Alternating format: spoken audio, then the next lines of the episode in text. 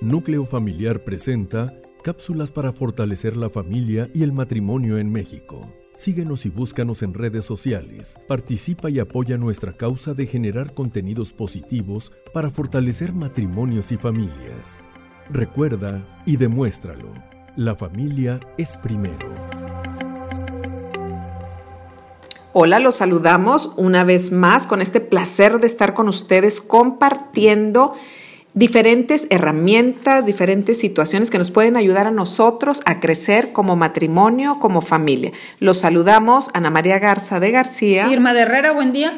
Pues estamos uh, culminando el día de hoy con el tercer audio sobre este tema maravilloso que lo titulamos Lo que hubiera hecho diferente. En el primer podcast vimos por parte del varón que hubiera hecho diferente para que su matrimonio no fracasara y mencionamos cinco puntos importantes Nunca dejes de cortejar a tu esposa.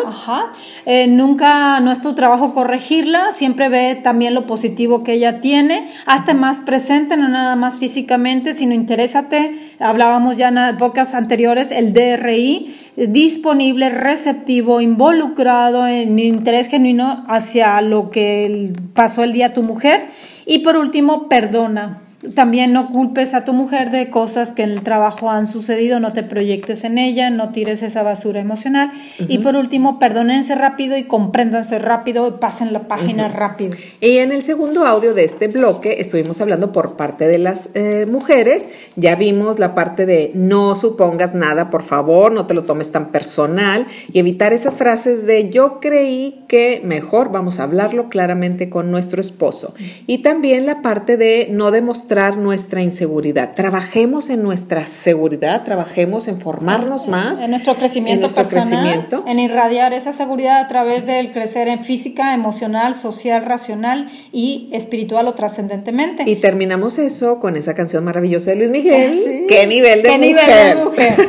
Exacto. Bueno, pues hoy vamos a concluir. Oye, este emocionadas que estamos las dos, ¿verdad? sí. Porque pues sí que amamos a nuestro varón, pero eso nos emociona, el hablar de, de nuestro proyecto personal, ¿verdad? Porque nadie puede dar lo que no tiene. Para estar bien con el otro, primero hay que estar bien con uno mismo. Claro, hay que brillar uno en lo personal para transmitir esa luz al otro y poder iluminar a todos. Hasta los hijos, oye, porque los hijos varones van a querer tener una pareja como, bueno, como mi mamá era como mi papá, ¿verdad? Claro. Ah, ya nos emocionamos. Ya nos emocionamos todos. bueno, pues hoy vamos a, a completar este, este tercer podcast que cerramos con la parte de las mujeres, lo que hubiera hecho diferente y vamos a mencionar el número 3.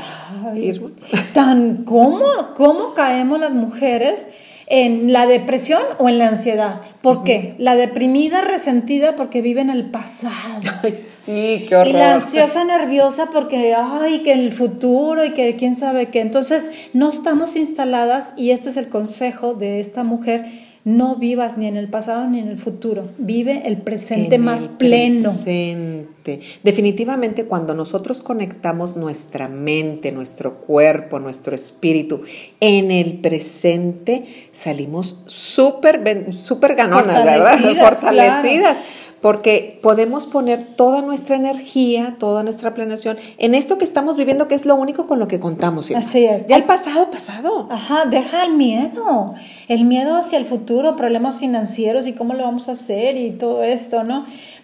a cada día su propio afán, ¿no? Exactamente. Sí, y entonces dejemos miedos, que eso es lo que más, oye, miedo yo, me, seguramente las que nos estén escuchando, pues mira, si le rascas un poquito, seguramente es vulnerabilidad. Y eso es parte de ser humanas, ¿no? Ser vulnerables, pero no lo queremos aceptar y entonces estamos viviendo esa ansiedad. ¿Cuántas consultas nos, nos llegan eh, precisamente de ese estilo de vida ansioso, nervioso, en donde no disfrutamos lo que tenemos? Ahora otra cosa, Irma, quiero hacer un comentario con lo que mencionaste de la depresión.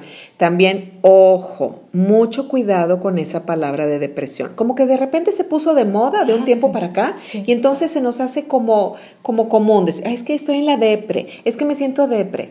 Realmente la depresión es una enfermedad grave que pocas gentes la padecen. Gracias Padecemos a algún tipo de bajo. Ajá, pero a lo que voy es que entre más lo utilicemos en nuestro lenguaje cotidiano, es Sí. que estoy deprimida. Me es la que voy a creer. El cerebro se la va a creer, Se Isma. somatizaríamos y entonces si no lo estaríamos generando solitas. Imagínate, Exactamente. mal negocio, Vamos ¿verdad? a sacar de nuestro ¿Cuál diario sería una estrategia positiva? Porque es que como la mujer no dejamos de pensar y pensar, acuérdate, la Sí. loca de la casa, algo que tú y yo hemos ya eh, aprendido en la vida es precisamente a parar esa loca de la casa y a des- eh, parar, sí, los pensamientos negativos y eh, empezar a escribir. ¿Qué te preocupa? ¿No? Sí, porque ese, ese uso de esa palabra está como bloqueando nuestro cerebro. y Lo que Y queremos nuestra es energía, desbloquearlo. lo que me decías, Ana, cuéntales. La energía positiva. Por o sea, supuesto, tenemos que seguir trabajando en nuestro lóbulo frontal, que ya lo hemos mencionado. el pensante. el pensante, Ajá. estar produciendo nosotras mismas esos, haciendo esos pensamientos positivos, viendo con esa óptica positiva y no caer en esa parte del negativismo, del yo estoy sola, no puedo, no Ni podré, nada. jamás, nunca.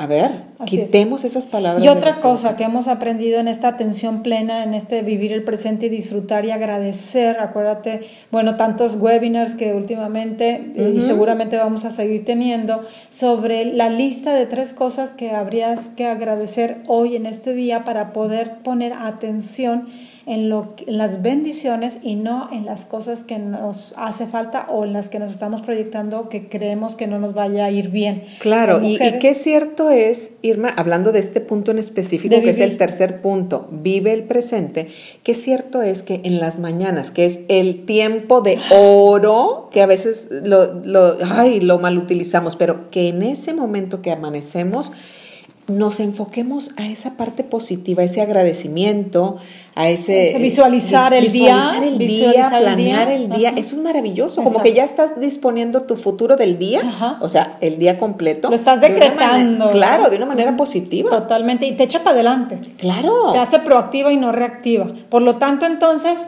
vivir el presente, chicas. Vivir el presente. Ya somos parte de un movimiento y qué bueno que tocas lo de las mañanas. O sea, cuida tus mañanas. Definit, son valiosísimas. Para vivir ese presente pleno, ese día en donde ves más bendiciones y donde disfrutes más la sonrisa y las cosas que pasan que te las estás perdiendo por estar en el pasado o en el futuro. Claro. Vamos a la última. La última. Eh, no te descuides, Ah. ni físicamente ni emocionalmente. Por favor, chicas, llega la etapa en los matrimonios que la mujer o el hombre o ambos se descuidan. Ahorita sabes que veo muchas mujeres en pants. Ay, Todo- no, qué Y horror. está, bru- qué padre que hagan ejercicio, pero no puedes andar en pants todo el día. Por supuesto, me comentaba una señora que eh, se levantaba en las mañanas, se ponía su ropa de ejercicio y me decía, pero es que si me arreglo, me pongo una ropa de ejercicio muy bonita, pero que un día el marido le dijo, a ver, hasta aquí, yo no te quiero estar viendo aquí todo el día con esa ropa porque irradias esa parte de todavía no me baño, todavía no me arreglo, todavía no estoy lista y el Muy hombre... fit, ¿verdad? Pero el hombre, Sí. que ¿cómo te quiere ver? Qué interesante. A ver, cuéntame más despacio esta anécdota, porque el hombre le hizo ver a ella. Claro, y el hombre... Y de pasada su hija, ¿verdad? Me Sí, decía. sí, Qué estaban ahí ambas, la hija eh, ya adulta y la mamá, pero me encantó porque el hombre sigue mostrando ese, esa parte de su lenguaje claro, preciso, que lo hemos comentado, y él eh, dijo lo que él quiere. A mí no me gusta eso. Yo no quiero verlas así. O sea, él dijo su necesidad, Así. aunque a veces tal vez haya. Bueno, porque son visuales para empezar, ¿verdad? A la Sí. esposa le dijo ponte guapa porque es visual y parte del encanto y de la coquetería es precisamente que ya deje el pants, aunque tenga un cuerpo, porque si está haciendo ejercicio seguramente. Ahora hay, ¿verdad? Eh, pero, pero pasa al plano de que, ok, ahora si me pongo esta falda, si me pongo guapa, si me arreglo, me pongo aretes, es que hay que especificar porque pues se dan ahora ciertos permisos, ¿no? Eh, por ejemplo, los flats, pues muy bien, los tenis, oh, están de moda, ¿verdad? Hasta para las claro. bodas, no sé, pero eh, El taconcito de el repente. tacón, Sí. el tacón, la pestañita y la sonrisa. Y sabes todo. que, Irma, a mí me ha pasado, y lo comparto como un testimonio personal, que muchas veces cuando no traes muchas ganas de arreglarte, ¿sabes qué empiezo a pensar? Mm. ¿Qué Haz de cuenta que voy a ir a una fiesta con amigas. Ah, qué bueno está eso. Cuando vas con la fiesta con ¿A las no amigas, oye, no te, ¿cuál flojera ni qué nada? Te quieres arreglar, te quieres ver guapa, te quieres sentir bonita, y que la pestaña y que la uña y que el... Pero si te dices, Porque me no voy a quedar... pensar, ¿verdad? Es que las comparaciones. ¿no? Oye, pero si dices, voy a estar en la casa cenando con mi marido, exacto. a veces no le imprimes esa emoción equivocadamente. Totalmente. Entonces, Que no vamos es- a Que no es lo retomar. importante ni lo prioritario en tu vida, tu marido. Y qué, qué buen testimonio estás diciendo. Creo que nos cae como va- vaso de agua helada el de verdad considerar. Y además no es para arreglarte para tu marido. Yo le decía, bueno, también, por ejemplo, hasta el perfume que te pones o los anillos que te pones, no es para que me vean los demás o para me, me huelan los demás, sino para yo sentirme. Sí, ¿verdad? nos Porque el a aroma. nosotras mismas, nos- autoestima y exacto, demás. te echa para adelante. Exactamente. Y es un, como son códigos ¿no? humanos que eh, irradian lo que tú te valoras. Claro. Entonces, mujeres, pónganse guapas. Guapísimas. No nos descuidemos, estemos atentas. Me acuerdo en un libro que leímos en, en clase contigo, veíamos cómo después de un arduo día de trabajo, una mujer, escritora, eh, no recuerdo el nombre en este momento, pero decía, pues a ponerme el tacón, a volverme a pintar la pestaña. ¿Por qué? Porque viene mi amado. Entonces, recuperemos esos momentos a través de la parte física, que es muy importante para los hombres, esa, esa parte visual. Enriquezcamos nuestro matrimonio y no descuidemos eso por nada, Irma. Alguna que otra va a decir, ah, sí, pero tú no te levantas a llevar a los niños al colegio, espérenme tantito. Se duerme su power nap de 10 minutos durante la tarde porque necesitamos tener tres, tres turnos, ¿no? Claro, y la disposición siempre lista y siempre estar dispuesta. Disponible, muy bien. Bueno, pues ya les dejamos Tarea. o- otra tareita, ¿verdad? Con Cinco estas dos- consejos. ¿Cuál es el primero? Nunca supongas nada, no, nunca lo tomes personal. Segundo consejo, No demuestres tu inseguridad, irradia, eh, trabaja tu crecimiento personal. Tercer consejo, vive el presente dejemos los rencores del pasado y eh, las ansiedades futuras. Y, y no te descuides física ni emocionalmente, por favor. ánimo, se puede. Claro, hasta Se la próxima.